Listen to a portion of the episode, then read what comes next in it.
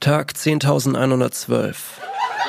Auf einer sich um die Sonne drehenden blauen Kugel namens Erde in einer Galaxie mit über 100 Milliarden anderen Sonnen, die wiederum jeweils Dutzende von Planeten besitzen, in einem Universum mit wiederum über zwei Billionen Galaxien. Nur um sich das mal kurz vorzustellen. Eine Billion sind 1000 Milliarden. Ja, Tag 10.112 und noch immer liebe ich es, mein Gehirn zu ficken. Vielleicht ist das mein großer Fetisch. Keine Angst. Ich habe nicht vor, eine amerikanische Sitcom zu starten. Ich wollte nur schon immer mal diese Soundeffekte ausprobieren. Auf jeden Fall, ich würde gern weiter in diese Story versinken, ein bisschen darin rumkramen, vielleicht eine kleine Shortstory daraus machen, aber in der letzten Folge hatte ich es eh schon angekündigt. Staffel 1 oder was auch immer diese ganzen Folgen jetzt waren, wird nun enden, damit ich nächstes Jahr wieder neu beginnen kann. In dieser Folge will ich jetzt noch einmal euch sprechen lassen. Eine Geschichte, die mir schon vor zwei Monaten zugeschickt wurde und die ich mir extra aufbewahrt habe. Ich wusste nicht für was zuerst, aber jetzt passt sie irgendwie perfekt rein. Viel mehr will ich auch eigentlich gar nicht quatschen. Außer für alle, die zu den Lesungen kommen, also zum neuen Buch. Auf meiner Instagram-Seite habe ich so einen Link gemacht für die Facebook-Veranstaltungen. Ich weiß nicht, wer von euch noch Facebook benutzt. Das ist ja eigentlich eher so für das ältere Semester mittlerweile. Aber da findet ihr noch ein paar Infos. Und die Dates, da könnt ihr euch die letzte Folge anhören. Ich will das jetzt auch nicht nochmal erwähnen. Auf jeden Fall werde ich jetzt anfangen. Die Story ist von Isabel. Und ja, bis bald, Leute. Summ, summ, summ. Nichts ist sicher. Mit Sicherheit kann ich sagen, dass ich nicht die erste Person bin, die an diesen Gedanken zu zerbrechen droht. Viele vor mir wussten mit dem Wissen, dass wir rein gar nichts wissen, nicht umzugehen, wussten aber ihrem Wissen ein Ende zu setzen. Ob diese Gedanken wohl aufhören, sich wie wild in meinem Inneren zu winden, sobald man das irdische Leben für etwas, das über unsere Vorstellungskraft geht, aufgibt? Die Eintagsfliege rauscht mit beinahe ohrenbetäubendem Lärm an meinem Ohr vorbei, um zwei Sekunden später meine Nasenspitze zu streifen und dabei meiner Konzentration einen Einschnitt zu verpassen. Der verursachte Ärger darüber verwandelt sich zuerst in Mitleid, weiß dieses arme Insekt doch wahrscheinlich nichts über seine Vergänglichkeit und wandelt sich weiter in Neid. Würde ich doch gerne selbst mein Wissen und meine Gravitationskraft, die nicht nur mein Körpergewicht hinunterzuziehen scheint, gegen ein paar Flügel und Leichtigkeit eintauschen. Die Fliege scheint sich willkürlich für die Orte ihres Aufenthalts zu entscheiden. Vielleicht besitzt sie aber tatsächlich das Einschätzungsvermögen, mein Zimmer in der hellen Stadtwohnung von der Freiheit auf der anderen Seite meines verdeckten Fensters zu unterscheiden. Falls sie aus einer der Maden in meinem Zimmer entstanden ist, freue ich mich umso mehr für sie, da sie nun die Weiten der Realität außerhalb meiner Wohnung entdecken wird. Und für mich selber freue ich mich auch, da ich nun nur noch die Geräusche klappernden Geschirrs, Menschenlärm, Streitereien, Kindergeschrei, Automotoren Motoren und Hupen, das Plätschern des Brunnens, Baustellenlärm, das Klappern der Tasten unter meinen Fingern sowie mein eigenes Atemgeräusch in meinem Gehirn filtern muss. Das Summen einer Fliege kann in solch einem Moment das Reizfass zum Überlaufen bringen. Und trotzdem hat sie mir dabei geholfen, eine neue Perspektive einzunehmen.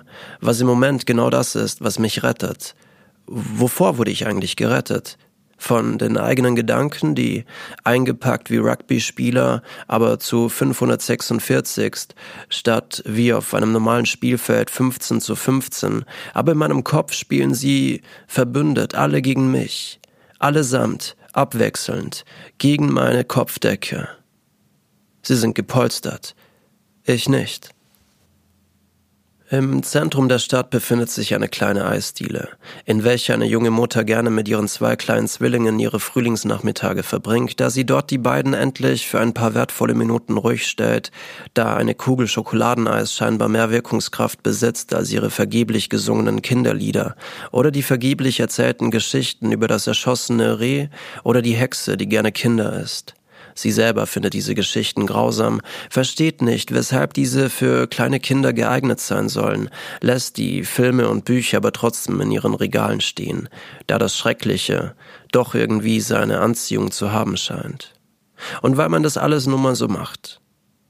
Von diesen Gedanken eingelullt, entgeht es ihrer Aufmerksamkeit, dass ihre kleine Chantal wegen einer hartnäckigen Fliege so stark um sich geschlagen hat, dass ihre Eiskugel vor ihren winzigen Füßen gelandet war und sie sich wegen Gleichgewichtsstörungen direkt hineingesetzt hat und wie am Spieß brüllt.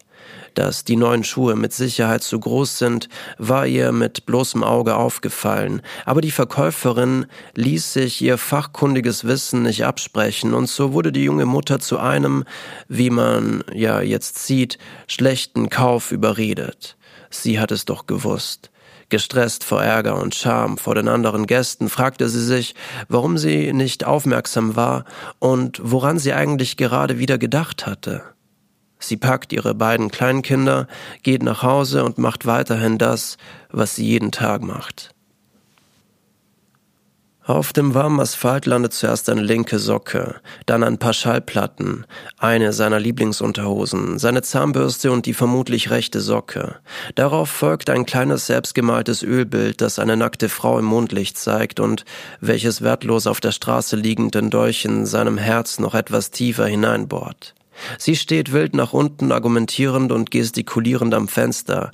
Er blickt, nichts verstehend, seiner Ex-Freundin, wobei er sich eigentlich nicht zu fragen traut, ob sie jetzt wirklich nicht mehr mit ihm zusammen sein will, entgegen und verscheucht anschließend eine nervtötende Fliege, die sich dann beleidigt auf eine wohlriechende, auf dem Asphalt liegende Unterhose niederlässt.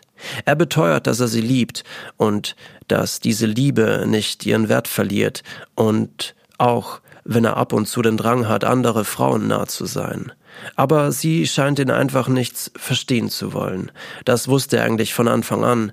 Sie sagt etwas über Romantik und die wahre Liebe, er über Allliebe und Freiheit. Er weiß nicht, wie er es ihr verständlich machen soll, aber eines weiß er sicher. Wer so mit seinen Kunstwerken umgeht, hat seine Liebe nicht verdient. Also das Bild, das ihm seine allererste Freundin Lara damals geschenkt hat, steht seit Jahren sicher und verehrt auf seinem verstaubten Klavier, worauf schon sein Großvater seine Tonleiter spielte. Er wird dieses Bild für immer beschützen. Und Clara, die er vor einer Woche in einer Bar kennengelernt und deren Aktzeichnung er noch in derselben Nacht angefertigt und ihr geschenkt hat, wird sicher nicht so damit umgehen wie Laura jetzt. Die Hupe ertönt nur zwei Sekunden lang, bevor der Zusammenstoß alle umstehenden Personen in einen Schockzustand versetzt. Er wusste und war sich sicher, dass es eines Tages passieren wird. Eine dieser hirnverbrannten Erfindungen namens E-Bike, deren Geschwindigkeit wirklich niemand einschätzen kann, wird seine Stoßstange küssen. Er wusste es. Und so ist es heute. Die 30-Jährige hat gerade ihre Likes auf Instagram gecheckt, den Song mit dem langweiligen Intro auf Spotify weitergeklickt, den hübschen Typen von Tinder gegoogelt, Sushi fürs Abendessen bestellt und die Kontrolle über die Geschwindigkeit verloren. Das Fahrrad ist neu. Sie will dem Klimawandel entgegentreten und aufhören, die Welt mit CO2 zu verpesten, da niemand um sie herum zu merken scheint, was mit der Erde gerade passiert, während des Aufpreis fliegt ihre Plastiktüte mit den frisch gekauften Avocados durch die Luft. Der Unfall geht glimpflich aus, da der 81-jährige Pkw-Lenker mit nur 40 kmh unterwegs war. Er ist zwar geschockt, aber malt sich gleichzeitig freudig aus, wie er seinen Kindern, die ihm seit neuestem erklären wollen, dass er nicht mehr mit dem Auto fahren sollte, weil er jetzt auch nicht mehr der Jüngste sei und alle anderen im Straßenverkehr sich doch so arrogant und grob verhalten würden, erzählen, dass er recht gehabt habe mit den E-Bikes und ihnen beweisen wird, dass er noch ganz fit in seinem Kopf ist. Die Radlenkerin, die aus seinem aufgeschüfften Knie, aber ihre Jeans war ohnehin schon vorher zerrissen, glücklicherweise Weise unverletzt bleibt, blieb, macht schnell ein Foto von ihrem verbogenen Fahrrad für Snapchat, löscht es wieder und macht ein neues, weil beim ersten Mal eine Fliege mit auf dem Bild war und sie jetzt keine Zeit für Photoshop hat, sendet es an all ihre Freunde und geht nach Hause, wo sie allein Sushi isst und sich danach einen Liebesfilm ansieht. Sicherlich meinen es die Gedanken nicht böse, die mit ihrer dumpfen Wildheit meinen Kopf malträtieren. Trotzdem machen sie mich wütend und die Wut muss ich natürlich gegen mich selber richten, da die Gedanken ja offensichtlich die meinigen sind.